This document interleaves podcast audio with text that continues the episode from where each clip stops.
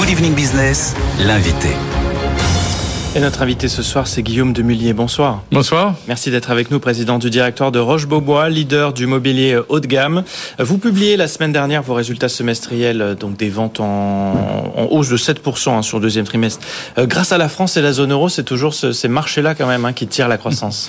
Bah, écoutez, oui, euh, on a eu euh, on a eu une croissance extraordinaire aux États-Unis. On est sur des comparables incroyables. On était l'année dernière sur le premier semestre à plus 55% aux États-Unis. Donc là, on fait un modeste plus 9 euh, sur le semestre. Euh, en, au Royaume-Uni, on Parce était que vous quasiment êtes en plein, en plein développement là-bas aussi. Hein? Alors voilà, on a on a vraiment un changement de dimension de la marque. On a racheté des franchisés. On est aujourd'hui euh, à 100% en propre aux États-Unis, à l'exception d'un magasin.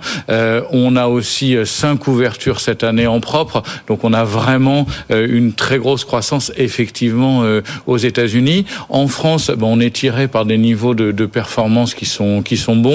On est aussi tiré par quelques acquisitions euh, puisque euh, on a euh, acheté notre franchisé du nord de la France qui fait 12 magasins à effet du, du 1er mai. Donc grosse opération d'acquisition. C'est à peu près une vingtaine de millions sur sur une année pleine. Donc on en voit dès le premier semestre les effets.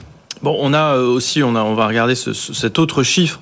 Lui, il est en repli de 7% sur le, sur le volume d'affaires global, donc toute enseigne confondue, hein, euh, y Ouais. compris les franchisés, c'est ça? Alors il y a, y deux choses. Entre le volume d'affaires et le chiffre d'affaires, il y a un décalage dans le temps. C'est-à-dire que euh, le volume d'affaires, ça correspond effectivement euh, aux prises de commandes. Euh, le chiffre d'affaires, ça correspond aux livraisons. Et donc il y a un décalage de 4 à 6 mois entre les, les- les deux chiffres. Et effectivement, le volume d'affaires inclut les, les franchisés, alors que on ne consolide que le chiffre d'affaires de nos magasins propres, plus des redevances. Oui, Ouais.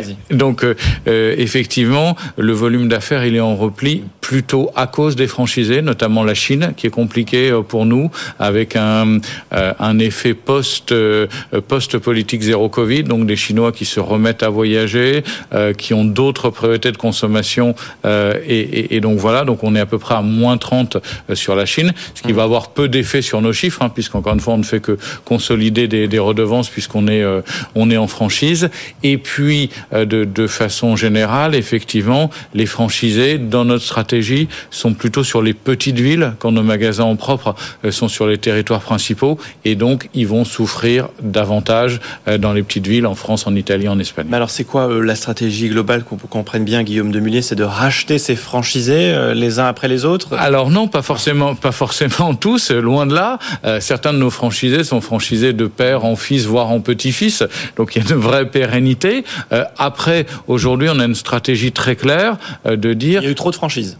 non, non, non, non, non, non, pas du tout. Euh, on, on a pu avoir des, des franchisés et des magasins en propre à une époque sur les mêmes territoires. Aujourd'hui, euh, les capitales européennes, euh, on, on a envie que ça soit des magasins en propre. Euh, les États-Unis, où on a que des gros territoires, des magasins qui ont des niveaux élevés de chiffre d'affaires et de rentabilité, euh, on a envie de les avoir en propre, d'où la stratégie euh, de, de, de les racheter qu'on a menée euh, dans les, les dernières années.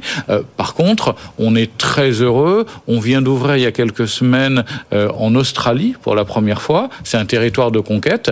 On est très heureux d'avoir un partenaire franchisé qui va nous aider à développer la marque, euh, qui nous permet euh, bah, de, de, de, de se faire connaître en Australie. Et, et puis, euh, on verra peut-être dans 10 ans, dans 20 ans. Mais il y a une vraie pérennité aussi des franchisés dans les plus petites villes et sur les territoires de conquête. Bon, L'Australie, c'est un nouveau pari. Revenons un instant sur la Chine, puisque c'est Ouais. vraisemblablement le talon d'Achille de Roche-Beaubois. Là-dessus, c'est quoi la stratégie? C'est euh, wait and see Non, non, non, non. Bah, cl- clairement, alors dé- déjà, talon d'Achille à très court terme, hein, puisqu'on a fait plus que doubler les ventes par rapport à 2019. Donc là aussi, on est sur des comparables qui sont euh, compliqués à mesurer. Euh, par rapport à une période pré-Covid, on est encore à 120% euh, en Chine.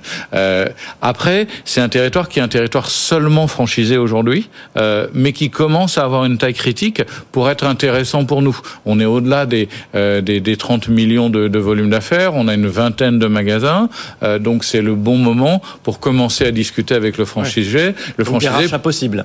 peut-être, ouais. Euh, À quelle échéance? Là sur l'année sur l'année non, non non non c'est trop non c'est trop tôt. Euh, on a commencé à entamer des discussions. Hmm. euh, après c'est des choses qui peuvent euh, mettre mais vous avez raison quand même parce qu'on a eu très peu de visibilité pendant pendant longtemps hein, sur sur le marché chinois avec le Covid. Bien sûr. on retrouve quand même on retrouve de la visibilité. dégage, donc vous vous donnez quoi comme échéance? Ah bon on se donne peut-être une échéance d'un an pour pour voir si on peut travailler à une association avec ce franchisé ou sinon à, à travailler à aller directement en propre le, principe chez nous, c'est qu'on n'a pas de master franchise. Donc on ne va pas concéder un pays, on va concéder des territoires. Donc on pourrait éventuellement aller d'abord dans les grandes villes en Chine euh, et laisser de la franchise sur des plus petites villes. Donc il y a plusieurs scénarios qui sont possibles. Le plus simple, le meilleur, euh, c'est de travailler avec ce franchisé existant et euh, de se rapprocher de lui et de travailler plus près de lui. Après, il y a d'autres scénarios possibles et effectivement, c'est des choses qu'on va analyser dans les mois qui viennent. Les options restent ouvertes. Il y a, combien de franchisés en Chine Aujourd'hui, il y a un total de 20 magasins en Chine. Et combien vous intéresserait de récupérer? Très difficile à dire, euh, très difficile à dire. Shanghai, Shanghai, Shanghai, Pékin, Shenzhen doivent représenter la moitié. Donc les grandes villes nous intéressent, les petites villes pour une vision plus long terme. Euh, mais voilà, on pourrait commencer par les grandes villes. Hum. Euh, un mot sur euh, bah, tout ce qui nous a préoccupé ces derniers mois, l'énergie, la chaîne d'approvisionnement, les tensions sur les matières premières. L'énergie peut-être d'abord. bon, on sait que la facture d'électricité, elle a explosé. Comment ça s'est passé aussi pour vous? Comment est-ce que vous avez réussi à avancer avec euh, ce paramètre-là Alors, on n'est pas fabricant, nous, on est, on est juste euh, éditeur, franchiseur, distributeur. Donc l'énergie, la lumière dans les magasins. Voilà, l'énergie nous a impacté sur sur euh, sur nos magasins. on a on avait des contrats dans on a des contrats par région, donc on n'a pas de contrats globaux. donc on a eu des, renégociations, des renégociations sur certaines régions, mais on a pu profiter de, de bons prix existants dans des contrats existants sur d'autres. Donc on a été relativement peu impacté euh, par la hausse de l'énergie euh, et les contrats qui étaient un petit peu hauts, qui ont dû euh, être négociés fin 2022 par exemple, on les a réattaqués aujourd'hui. Donc c'est pas un vrai sujet. Ça a été un sujet de tension sur les prix avec un certain nombre de monofabricants, notamment ceux qui font du verre, ceux qui font de la céramique, de la pierre, des choses qui sont euh, euh, très intenses en énergie. Euh, donc on a eu des discussions évidemment avec eux l'année dernière sur les prix. concurrence pour voir si vous pouvez trouver de nouveaux fabricants ou est-ce que vous avez non, quand même on a réussi avec nos fabricants à trouver des augmentations de prix contenus qu'on a reportées, répercutées dans nos prix de vente. Donc pas d'effet sur nos marges brutes et et on a, euh, entre les matières premières et l'énergie, en 2022, eu des augmentations selon les produits de 5 à 10% mmh. Voilà. En 2023, aujourd'hui, on est plutôt dans une phase de détente euh, sur l'énergie et sur les matières premières. Donc, on n'a eu aucune augmentation de prix euh, en 2023. Donc, on, coupe sur les marges. Hein. Non, non. Non. Ah, non, nous on a conservé, on a conservé nos, marges brutes, c'est-à-dire que ah les augmentations euh, fournisseurs, elles ont été répercutées dans nos prix de vente, 5 à 10 ah. euh, Notre positionnement luxe a permis de le répercuter aux clients sans effet sur les volumes. Que vous, touchez aussi un public qui est davantage prêt à mettre, le, à mettre le prix. Les, les, les, augmentations de prix, ça a été une réalité sur le marché du meuble dans toutes les catégories de marché. Mais effectivement, on peut penser que euh, nos clients sont moins sensibles euh, à des effets prix. Mais ça, c'est 2022. 2023, aujourd'hui, euh, on est dans une démarche de renégociation d'un certain nombre de prix avec nos fournisseurs parce que clairement, les prix des matières premières se détendent, le prix de l'énergie se détendent, et on a une volonté de rester à des niveaux accessibles pour nos clients. On n'a pas l'élasticité prix, c'est une chose, mais on ne veut pas non plus être hors marché. Il faut avoir une vraie souplesse là-dessus de plus en plus, être capable de pousser les les, fournisseurs à renégocier plus régulièrement que que c'était ben, le cas Oui, on a des discussions avec nos fournisseurs, mais on les pousse là aussi. Euh, c'est des, euh, des acteurs qui sont euh, des, des, sociétés souvent familiales qui peuvent faire 10 millions ou 50 millions. Donc c'est pas des petits acteurs, euh, mais sont des, des gens qui ont aussi besoin de discuter avec leurs propres fournisseurs, d'avoir des négociations avec leurs propres fournisseurs sur le bois, sur le métal, sur tous les éléments qui peuvent composer un produit. Et ça, c'est des choses, évidemment, qu'on les incite, on les incite à avoir ces discussions à un rythme plus soutenu euh, pour eux aussi renégocier, baisser leur, leur coût de production et qu'on puisse avoir une discussion sereine sur les prix. Euh, les fournisseurs sont des partenaires. Euh, on est toujours important chez eux. Euh, on a des relations de 10 ans, 20 ans, 30 ans. Donc sur la question des prix, on travaille toujours main dans la main. Mais vous êtes très fort quand même parce que vous arrivez à euh, faire baisser les prix en amont pour que quand même au final ça soit pas répercuté chez, chez vous, chez Roche Beaubois. C'est effectivement notre volonté. Hum.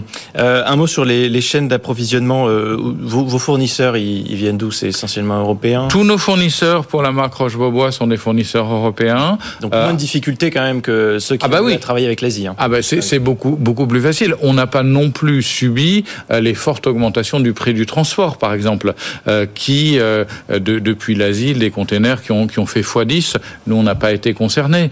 Euh, on a aussi, aux États-Unis, paradoxalement, on est très compétitif sur les prix par rapport à nos concurrents qui ont subi les hausses, qui, pour la plupart, fabriquent en Asie, qui ont subi des hausses de prix de, de, de, transport et qui ont subi aussi les droits de douane supérieurs imposés par l'administration Trump. Donc paradoxalement, même avec un effet prix de 10%, euh, Roche-Beaubois est très compétitif en prix par rapport à nos compétiteurs américains. C'est ça aussi euh, qui nous a permis d'avoir ces, ces, très bons résultats. Votre stratégie, Guillaume Demullier, président du directeur de Roche-Beaubois, c'est aussi euh, plus de magasins, c'est de grandir. Vous nous parliez de, de l'Australie. Je crois que sur l'exercice 2023, euh, vous visez donc un élargissement significatif de votre périmètre avec 21 nouveaux magasins en propre. Oui. Euh, L'objectif, il sera atteint? Oui. Oui. Alors, dans les 21 magasins, il y a 13 acquisitions dont on a parlé tout à l'heure, qui, qui, sont d'ores et déjà une réalité. C'est le nord de la France et le magasin de Rennes, qui étaient des magasins franchisés euh, qu'on a rachetés. ça, c'est fait. Ça, c'est fait. on a cinq magasins aux États-Unis, euh, dont deux sont d'ores et déjà ouverts. Un dans le nord de la Californie, euh, entre Los Angeles et San Francisco, qui est une zone qu'on touchait peu. Euh, un très intéressant aussi euh, à Short Hills, dans le New Jersey, dans un mall de luxe. C'est la première fois qu'on va à côté des Vuitton, des Hermès et des Tiffany dans un mall de luxe, dans un plus petit format de magasin. Donc c'est un test très intéressant. Le loyer est élevé évidemment, mais on arrive à s'exprimer sur une surface plus petite et c'est peut-être euh, voilà une, un premier euh, un premier test pour en ouvrir un certain nombre aux États-Unis dans, dans ce format-là. Donc ça, ça fait deux. Il y en a trois autres à venir aux États-Unis qui euh, qui vont ouvrir dans les les semaines ou les mois qui Vous viennent. gros sur les States. Hein c'est notre premier marché. Ouais. Aujourd'hui, 37% du chiffre d'affaires du groupe est réalisé aux États-Unis. Donc oui, c'est un, mmh. un, un, vrai, vrai gros faut, marché pour nous. Il faut jouer là où ça marche. Exactement. Merci beaucoup. Merci, Merci beaucoup d'avoir été avec nous ce soir, Guillaume Demillier, président du directoire de Roche-Beaubois.